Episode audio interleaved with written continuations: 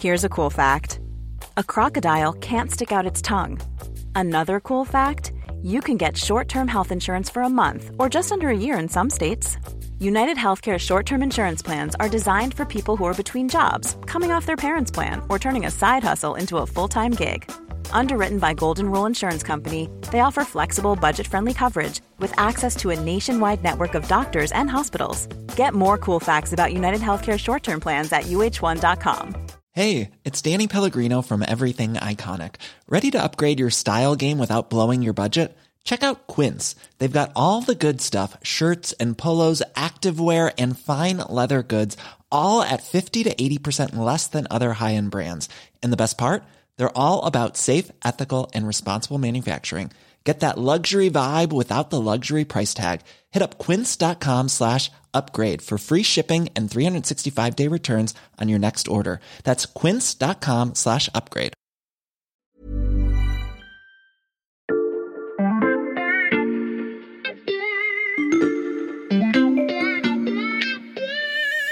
Salut, c'est Margot Lanuzel. Nous sommes le mardi 8 mars 2022.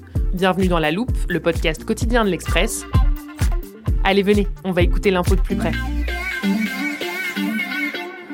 Dans cet épisode, vous allez rencontrer un nouveau correspondant de l'Express. Il s'appelle Nicolas Roca, il est basé à Séoul, en Corée du Sud, et quand il s'y est installé il y a un peu plus d'un an, il a vécu cette scène. C'était en novembre 2020 et je me suis rendu à une manifestation euh, pro-IVG en plein cœur de Séoul. D'un côté, il y avait des militantes féministes, euh, elles étaient une petite euh, trentaine, quarantaine, assises.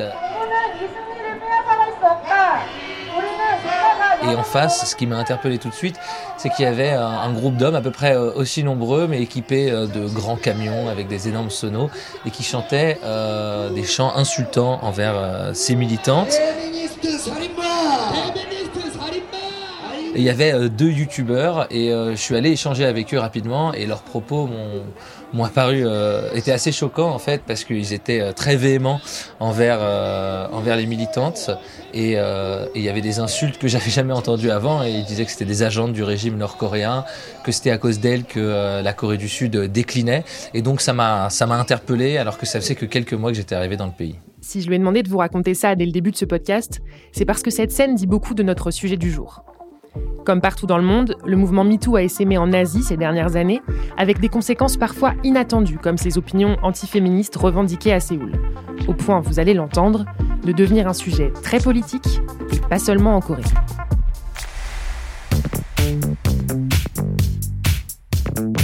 Allez, je t'accueille en bonne et due forme. Salut Nicolas. Salut Margot. Il fait beau à Séoul? Euh, Alors là, le soleil se couche, mais euh, il fait assez beau, très froid, mais beau. Bon, en tout cas, tu as eu le temps de t'acclimater depuis la manifestation que tu nous as décrite. Est-ce que tu en as couvert d'autres? Je suis allé à, de nouvelles manifestations et euh, à chaque fois, presque, il y avait ces militants qui venaient s'opposer aux militantes féministes, à chaque fois très bien équipés, avec des méthodes très spectaculaires pour occuper l'espace public, en se déguisant, en se déguisant parfois en femmes, par exemple, en expliquant que toutes les féministes étaient moches et donc eux, en se déguisant en femmes, ils étaient quand même plus et euh, petit à petit, j'ai pris conscience que voilà, ces propos-là qui peuvent paraître euh, tout simplement ahurissants euh, ou choquants à première vue, parlent en, en, réalité de quelque chose qui se passe réellement dans la société coréenne. Ces slogans, ces propos, Nicolas, ça reflète vraiment ce que pense une partie de la jeunesse coréenne? En effet, ça représente un certain malaise d'une jeune génération masculine, un peu en réponse à ce qui s'est passé pour MeToo. Il y avait un sondage en mai 2021 qui expliquait que 79% des Sud-Coréens qui avaient entre 20 et 29 ans se déclaraient opposé au mouvement féministe. Il y avait un autre sondage plus récent qui euh, montrait que 80% des hommes entre 20 et 39 ans, eux, se déclaraient être victimes de discrimination de genre.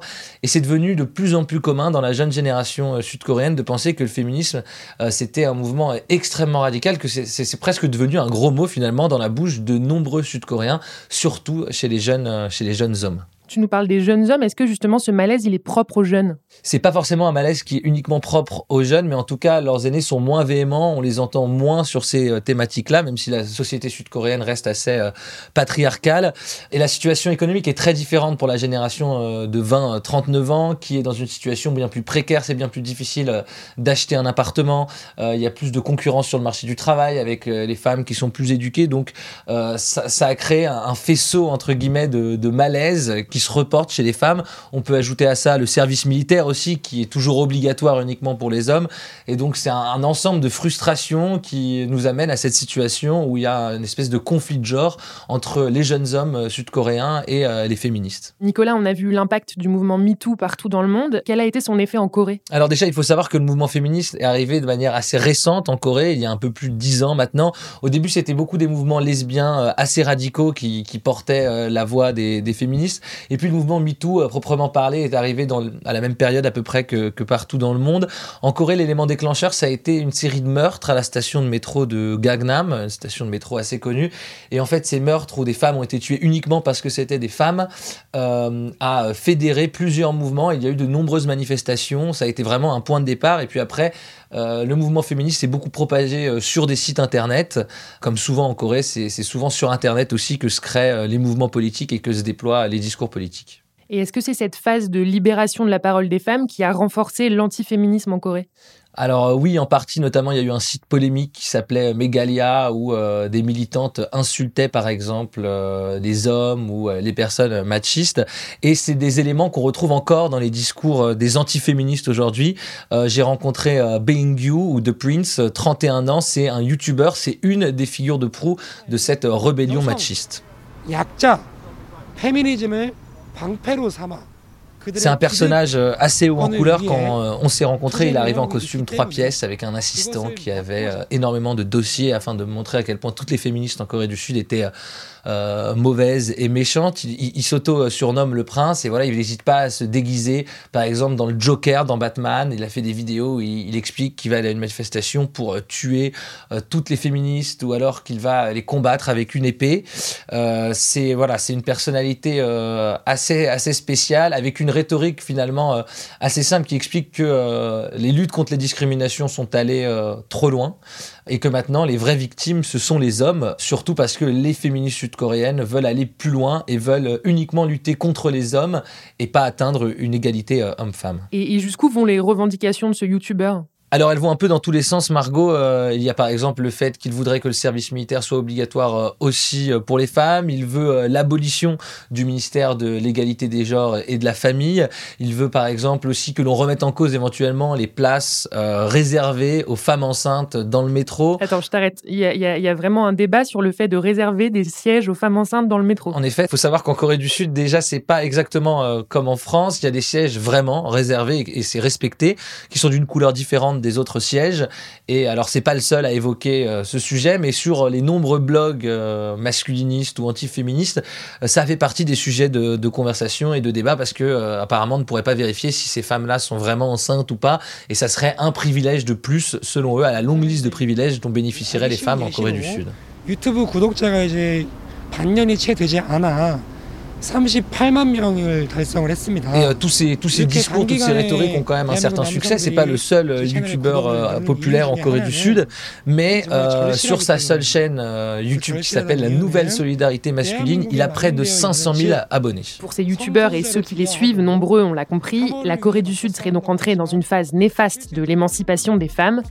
Et pour grappiller leur voix, les hommes politiques n'hésitent pas à jeter de l'huile sur le feu. Ici, on a bien en tête la date du 10 avril, ce sera le premier tour de l'élection présidentielle. On est moins au point sur le calendrier électoral coréen. Nicolas, tu peux nous éclairer? L'élection présidentielle va venir euh, très vite, Margot, parce que c'est demain, tout simplement. Et quels sont les principaux candidats? Alors, il y a deux favoris des sondages des deux grands partis. Lee Jae-myung, qui est du parti démocrate, donc le parti qui est au pouvoir actuellement. Il y a son rival conservateur, Yoon Suk-yeol. Euh, c'est ce dernier qui surfe surtout sur cette rhétorique euh, antiféministe, dans lequel on retrouve voilà beaucoup de nationalisme d'anti-gauchisme très opposé au, discours euh, communiste. On retrouve aussi des éléments de la culture incel, ces célibataires involontaires. Euh, il tient un discours assez clair hein, sur ces thèmes-là. Il veut abolir le ministère de l'égalité des genres et de la famille. Il a fait plusieurs sorties polémiques. Il a dit que les féministes seraient responsables de la baisse de la natalité. Sa femme également a affirmé que si son camp n'avait pas de, scandale MeToo, c'est parce qu'il payait les victimes et que les personnes qui parlaient au nom de MeToo, c'était parce qu'elles n'étaient pas payées. Et c'est une rhétorique qui fonctionne. son parti, avec l'appui surtout du jeune dirigeant du parti qui s'appelle Lee Chun-sok, a remporté les municipales en avril dernier en séduisant notamment beaucoup les jeunes. Ils ont remporté les deux plus grandes villes du pays, Séoul et Busan. Euh, et donc là, euh, en ayant bien compris à quel point cette dynamique pouvait être bénéfique électoralement pour lui, il a aussi proposé un revenu mensuel de 2 euh, millions de won pour tous les conscrits, donc pour tous les Sud-Coréens qui vont au service militaire. Ça représente tout de même 1500 euros par personne. Et ça, c'est une manière de répondre à la frustration des jeunes hommes dont tu nous parlais tout à l'heure. Exactement, parce qu'en fait, les militantes féministes, elles, elles estiment plutôt qu'il faudra en finir avec cette division du travail, avec les femmes qui élèvent les enfants et qui construisent la famille, et les hommes qui, eux, vont à l'armée afin d'avancer sur l'égalité euh, des sexes. Euh, il y a des progrès qui ont été faits, euh, il faut le dire, hein, quand même, en Corée, mais le chemin reste très très long et il y a une société qui reste profondément inégalitaire. Il y a très peu de femmes cadres, par exemple. Le revenu médian des femmes est inférieur à 31% à celui des hommes en, en 2020. C'est le pire bilan de l'OCDE en la matière, par exemple. tu l'as dit, Nicolas, le chemin reste long. Et quelle est la position du candidat démocrate sur l'égalité homme-femme? Le candidat démocrate a une position assez ambiguë, assez floue sur ce sujet. Il a fait des sorties euh, pas très claires sur sa volonté de garder ou non, notamment le ministère d'égalité euh, des genres. Les deux jouent sur cette question en essayant euh, de séduire les jeunes. Par exemple, le candidat démocrate a essayé de rallier plusieurs figures féministes à sa campagne. Mais on a surtout l'impression que c'est le discours conservateur qui paye. Le candidat Yoon Suk-yeol est en train de prendre de plus en plus d'avance dans les sondages, notamment grâce au vote des, des jeunes hommes. Et pourtant, dans le même temps, on a une société sud-coréenne qui est extrêmement divisée sur ce sujet, qui revient assez souvent dans le devant de la, sur le devant de la scène médiatique. Récemment, on a eu le, suicide d'une influenceuse qui a fait la une euh, des médias. Elle était accusée d'être féministe euh, après avoir fait un geste interprété par euh, justement ces sites dont je vous parlais comme voilà trop féministe. Et c'est absolument dramatique car sa mère s'est suicidée aussi. Et malheureusement, c'est le genre de scandale qui arrive assez fréquemment. Et de l'autre côté de la planète, on n'a pas forcément conscience de cette profonde division de la société coréenne. Merci beaucoup de nous l'avoir raconté, Nicolas. Merci Margot. Nicolas Roca, correspondant de l'Express à Séoul. En entendant ce qui se passe là-bas, j'ai pensé à un pays voisin de la Corée où le mouvement MeToo a aussi pris une tournure très politique, mais pas pour les mêmes raisons.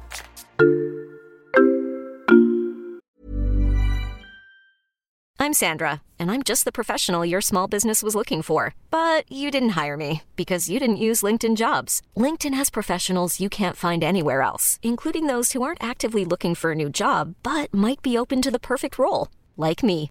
In a given month, over 70% of LinkedIn users don't visit other leading job sites. So if you're not looking on LinkedIn, you'll miss out on great candidates like Sandra. Start hiring professionals like a professional. Post your free job on linkedin.com/achieve today.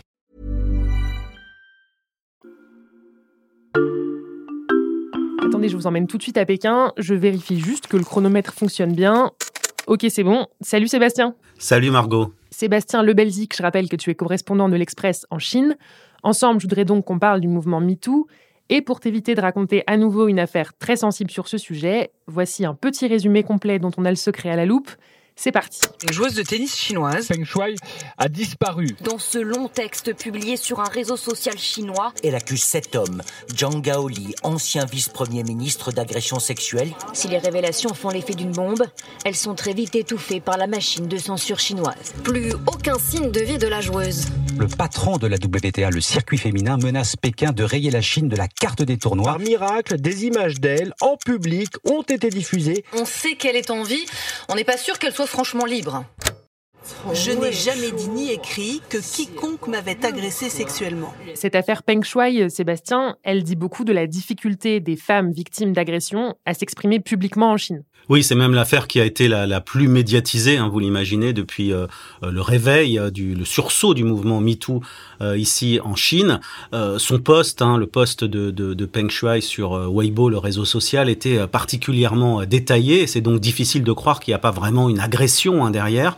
Euh, sa rétractation est de toute façon assez euh, difficile à croire, surtout que quand elle s'exprime, elle est toujours hein, très encadrée, Peng Shuai, elle est surveillée et apparemment elle ne peut pas voyager non plus hors de Chine. L'affaire est, d'autant plus délicate que sa confession était à milieu en fait hein, de l'image de perfection morale à laquelle prétend le, parti communiste chinois.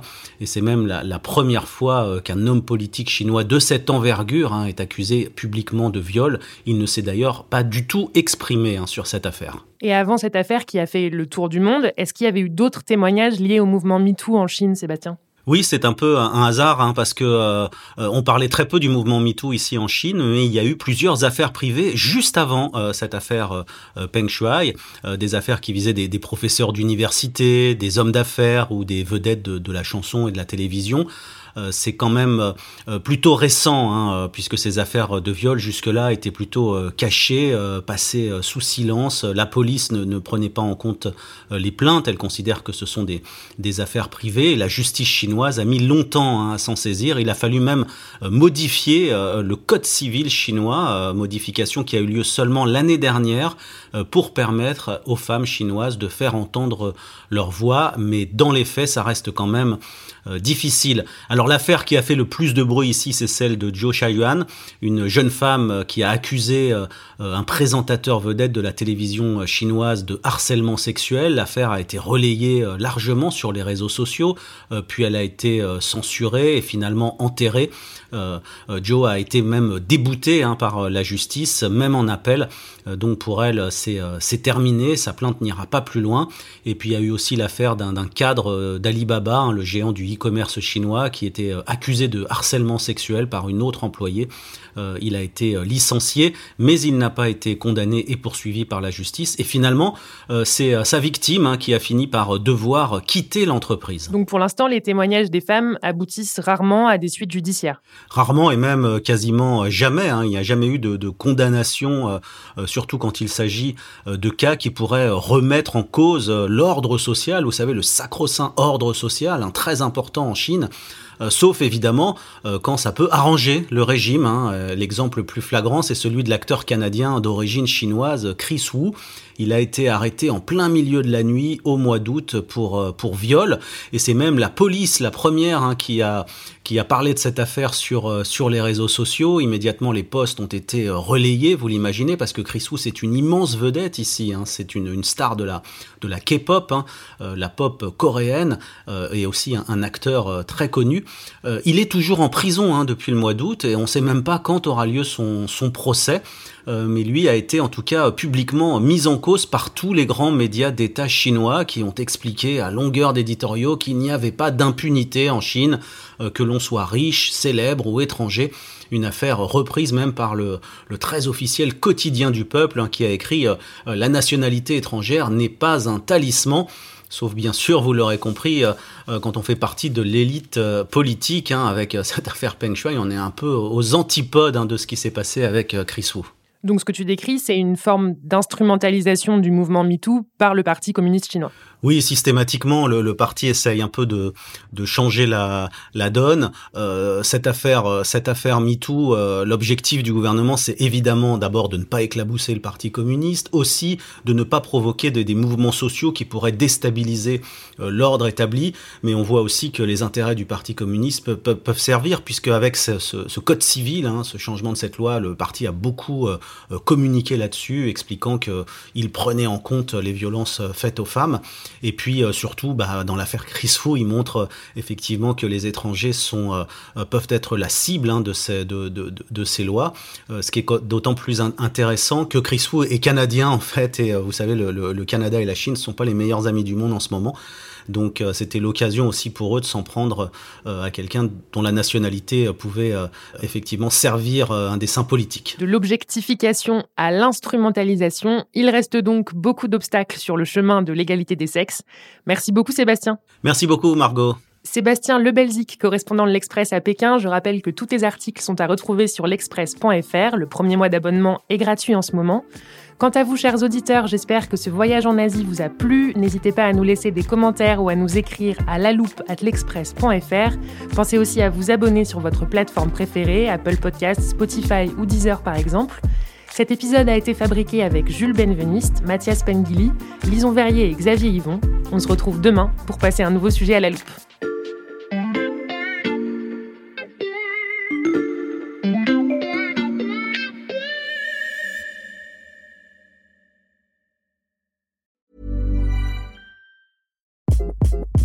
Hi, this is Craig Robinson from Ways to Win, and support for this podcast comes from Invesco QQQ. Invesco QQQ is proud to sponsor this episode and even prouder to provide access to innovation for the last 25 years. Basketball has had innovations over the years too. We're seeing the game played in new ways every day. Learn more at Invesco.com slash QQQ. Let's rethink possibility. Invesco Distributors, Inc.